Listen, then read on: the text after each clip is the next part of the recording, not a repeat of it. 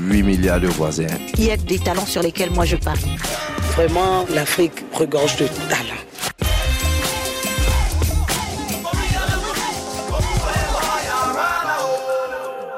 Didier Acoueté, que faut-il retenir sur les promos pour les entrepreneurs? Alors d'abord, la promotion fait partie des bases du marketing. Et justement, dans le marketing mix, quand on parle des 4 P, la promotion en fait partie. Donc c'est un élément de stratégie. Alors maintenant, pourquoi on fait une promo? Et donc il faut se poser la question euh, d'abord avant de se lancer dans une promo. Est-ce que c'est parce que vous voulez fidéliser des clients, faire tester un produit, euh, bousculer la compétition, euh, faire un essai, etc. Donc vous avez vraiment autant de raisons qui existent par rapport à votre stratégie pour faire une promo, à condition de le faire au bon moment avec les bonnes cibles. Maintenant, la promotion peut prendre plusieurs formes. Est-ce que c'est de l'échantillonnage? Est-ce que c'est vous achetez un, on vous en donne un deuxième?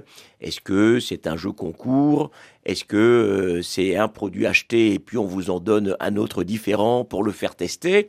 Et typiquement, vous savez, sur les groupes qui ont de nombreuses marques, font des promotions sur des produits pour faire tester un nouveau produit qui est rattaché à un autre. Donc, vous avez vraiment plusieurs formes qui sont différentes de la stratégie que vous recherchez. Alors une fois qu'on a dit ça et que vous lancez dans la promotion, ça a aussi des inconvénients et des risques. Parce qu'une promotion, bah, ça vous coûte. Bon, évidemment, si vous margez à 200-300% et vous faites semblant de faire une promo et vous margez toujours à 200%, ça va. Mais généralement, sur les produits de grande consommation, les marges sont un peu faibles, on est en volume, et donc ça a un coût pour celui qui fait la promo.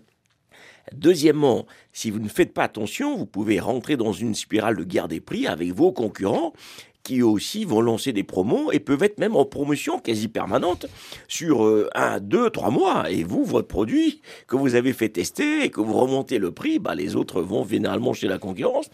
Et une dimension psychologique. Le prix de votre promotion est extrêmement important. Donc, la promo, c'est bien, mais attention, ça répond à une vraie stratégie et il faut choisir le bon moment la bonne cible et la bonne durée. Mm. Sinon, vous pouvez vous retrouver à sacrifier vos marges et finalement à fermer boutique.